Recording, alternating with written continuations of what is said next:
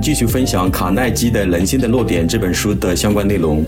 呃，本期节目主要分享如何构建幸福的家庭生活等相关内容。呃，无论是过春节的时候的祝福，还是在平时的一些问候，呃，都少不了祝福亲戚朋友们阖家幸福、幸福美满等等。呃，当然，每个人都渴望拥有幸福的家庭和幸福的生活。那么，如何才能拥有幸福的家庭生活呢？呃，在一个家庭中，两夫妻的相互恩爱、相互理解、相互包容、相敬如宾等，是幸福家庭生活的重要支撑，更是家庭幸福生活的重要保障。呃，所以卡耐基认为，以下的七个法则是构建幸福家庭生活必不可少的重要法则。第一，第一，在夫妻关系当中。妻子喋喋不休的唠叨与埋怨是导致婚姻关系破裂的主要原因之一，也是导致不顺的家庭生活的导火索。所以，构建幸福的家庭生活，第一个重要法则就是要停止唠叨与埋怨。呃，夫妻之间呢，要相互欣赏、相互包容，才能为构建幸福的家庭生活创造有利的条件。第二，不要用爱来绑架对方，就是说，不要以所谓的爱的名誉。来试图改变对方，要保持夫妻双方独立的人格和个性特点。呃，第三，在一个家庭里，夫妻之间要相互理解、相互包容，不要相互指责。呃，相互指责的话，不但解决不了任何问题，呃，相反的话呢，还会激发夫妻关系的矛盾。久而久之的话，甚至很可能会导致婚姻关系的破裂。第四，在一个家庭里，夫妻之间要相互欣赏，真心诚意地欣赏对方的优点，包容对方的缺点。第五。细微之处见真情，呃，作为丈夫的话，要记住妻子的生日和结婚纪念日，在妻子的生日或结婚纪念日的时候呢，呃，要仔细的准备好礼物、鲜花等等，要相互体谅、相互关心。第六，即使是老夫老妻，也要相敬如宾、谦和有礼，才能确保婚姻的质量，才能保持爱情的美好。第七，不要做锋芒。要承担起家庭生活的责任，要相互用爱来经营好家庭，包括性生活的美好与和谐，包括相互坦诚沟通、相互学习、共同成长等等。嗯，接下来我们一起来分享书中提到的相关的一些案例吧。呃，七十五年之前，拿破仑三世爱上了欧仁妮。欧仁妮年轻貌美，足手投足间的优雅迷人，深深俘获了拿破仑三世的心。拿破仑三世宣布。我已经做出了选择，决定同一位我非常爱慕并郑重的女子结为连理，而不是与一位陌生的女子草率的联姻。呃，当时的话，拿破仑三世和欧仁妮的婚姻堪称天作之合。呃，比方说他的健康啊、财富啊、潜力啊、名望啊、美貌啊、爱情啊等等，呃，都是在他们当初盛大的这个婚礼上呢，呃，圆满的得到了一个呈现。婚姻的圣圣洁之光的话，从未如此美丽耀眼。然而结婚之后，欧仁妮就开始不停的抱怨，总是唠叨个不停，呃，不是看不惯丈夫的态度，就是怀疑丈夫的忠诚，甚至还当众声泪俱下的恐吓自己的丈夫。嫉妒和猜忌扭曲了欧仁妮的心灵，她对拿破仑三世的命令置若罔闻，也从不尊重他的隐私。呃，拿破仑三世在处理国家大事的时候呢，他不打招呼呢，就直接冲进他的办公室，令正在召开的整治会议的话被迫中断。呃，他也不给他任何独处的时间，时刻怀疑他会和其他的女人调情。欧仁妮还硬闯进丈夫的书房，对他乱发脾气等等。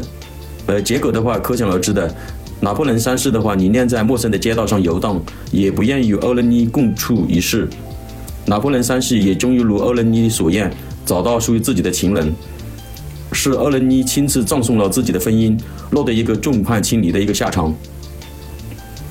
呃，大家只知道托尔斯泰呢是举世闻名的大文豪，呃，他写的《战争与和平》《安娜·卡列尼娜》等文学作品的话，在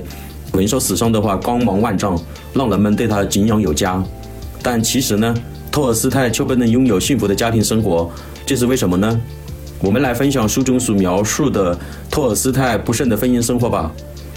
而托尔斯泰的妻子在临死的时候弥留机智，他对女儿们忏悔说：“是我害死了你们的父亲。”呃，听到母亲说了这些话，呃，托尔斯泰的几个女儿的话沉默不语，泪如雨下。呃，其实托尔斯泰的女儿们知道母亲呃说出了事实，呃，其实他们的女儿们的心里都是很清楚的。正是因为母亲对父亲无休无止的抱怨、批评、喋喋不休的责怪等坏脾气，害死了他们的父亲。托尔斯泰的一生变成了一桩悲剧，而悲剧的起源就是他的婚姻。托尔斯泰的妻子铺张讲究，而托尔斯泰呢崇尚简简单质朴，简单质朴。托尔斯泰的妻子沉迷于功名利禄，而托尔斯泰呢却视之如粪土。托尔斯泰的妻子渴求金银珠宝，而托尔斯泰呢将财富呢呃当当作是一种罪恶。多年以来的话，托尔斯泰呢坚持呃将他自己的作品呢进行一个呃免费来出版，而且版税呢也分文不取。就是无论妻子怎么样去埋怨跟责骂这个托尔斯泰呢，呃，托尔斯泰还是坚持自己的这样的做法。而托尔斯泰的妻子眼见自己的老公写的这个书的利润被白白的放弃掉了，就呃就歇斯底里的呢来拄着这个鸦片呢，鸦片膏呢在地上打梗，就是来威胁这个托尔斯泰，呃说他如果再不同意的话，他就要跳井自尽了等等吧。一九一零年十一月，一九一零年十一月份的话，八十二岁的托尔斯泰再也不能忍受不慎的婚姻。在一个阴冷的夜晚，走出了家门，独自消失在呃屋子外的茫茫大雪之中。呃，当时也没有人知道他当时要去哪里的。直到十一天之后，托尔斯泰的这个肺炎恶化了，在火车站的凄凉的与世长辞。而托尔斯泰的临终遗言，竟然是拒绝与他的妻子见面。这就是托尔斯泰的妻子为他的呃歇斯底里付出的惨痛代价吧。美国的第十六任总统林肯一生最大的悲剧，也是他的婚姻所导致的。他的婚姻或许比他遇到这个遇到这个刺杀呢更加感到悲哀，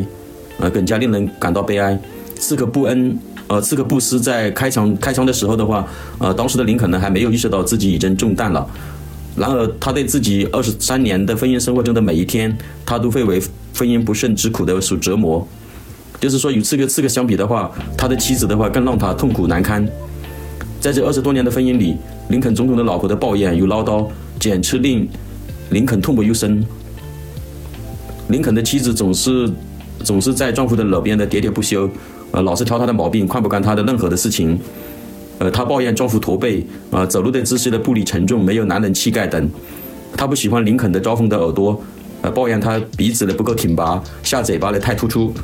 她埋怨林肯看起来像得了这个肺痨病，手脚太大，头又太小等等。就是无论从这个身份啊、学识啊，还有这个脾气秉性呐，还是这个精神境界呀，啊，林肯与他的老婆的话都相差甚远的，甚至好像是活在两个世界里的人。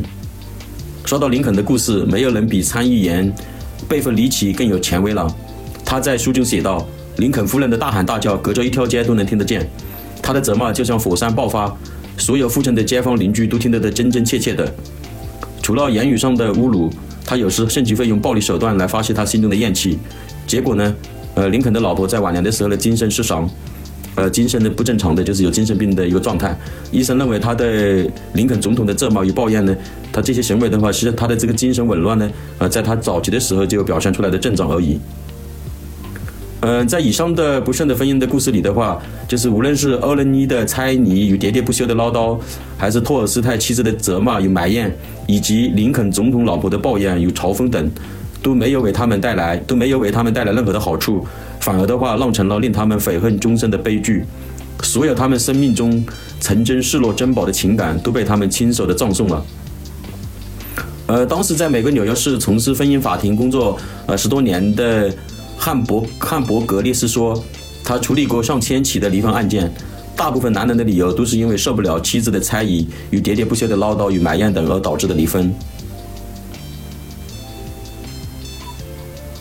呃，当时美国著名的心理学专家亨利·詹姆斯认为，婚姻的第一课就是要学会尊重对方独有的生活之道。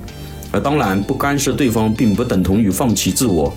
请记住这个重要的观点：婚姻的第一课就是要学会尊重对方独有的生活之道。呃，这个福福斯特伍德在其著作《在家庭中共同成长》中呢，同样认为。婚姻的真谛不仅仅是在于找到呃合适的一个对象，更重要的是要当好一个称职的对象。那我们接下来分享呃一对这个恩爱夫妻的一对楷模，呃就是英国首相威廉格莱斯顿和他的妻子凯瑟琳，呃结婚六十多年以来的话，呃彼此的爱意呢从未消减，呃真可谓是一对伉俪情深的恩爱夫妻。格莱斯顿和他的妻子凯瑟琳的婚姻是恩爱夫妻的楷模。呃，这位严肃的首相大人的话啊，握着妻子的手呢，在自己家里的呃这个比就是这个壁炉前的话翩翩起舞，并哼着抒情的歌谣，村野老夫糟糠之妻，生活起落无常，携手笑看悲喜。格莱斯顿在正廷面前是一个常胜的对手，呃，但是他在家中的话就是和蔼可亲的呃一个男人，呃，或者是一个丈夫吧。如果他早上下楼的时候呢，啊，发现家人还没有起床的话，他就会以非常温和的方式间接的表达他的不满。格莱斯顿首相呢会提高嗓音，嗯，然后呢这个高唱这个赞美诗，提醒家庭成员，并非常幽默的告诉他们，啊，现在有一位签签英国最忙碌的男人，正孤零零的站在楼下等着他们一起共进早餐呢。格莱斯顿首相呢，从不允许自己呢把这个呃坏脾气呢带回到家中去，在家里呢总是既通情达理又善解人意。凯瑟琳的话也是一位善解人意的妻子，啊，非常理解自己的老公，从不唠叨，更不会责怪自己的老公。格莱斯顿情绪低落的时候，总是温柔地安慰自己的丈夫，给丈夫以信心和力量。凯瑟琳对待家里的佣人也是彬彬有礼的，比如厨师不小心把这个饭烧焦了，她从来不会去责怪厨师，只是微笑着默默地把饭吃完。英国首相威廉·格莱斯顿和他的妻子凯瑟琳相互理解、相互体贴、相互尊重，不仅收获了幸福的美满的婚姻，拥有了幸福的家庭，还成就了成功的事业。而，有一句话说得很好：幸福的家庭几乎幸福的家庭几乎都是相似的，不顺的家庭各有各的不顺。嗯，爱上一个人呢，也许是一次偶然；婚姻呢，却是一辈子的事情，需要彼此双向奔赴，双方共同努力、共同成长，才能经营好属于自己的幸福生活。方格咨询专注于企业管理、落地培训和落地咨询，欢迎您添加方格咨询的合作微信。非常感谢您收听本期的节目内容。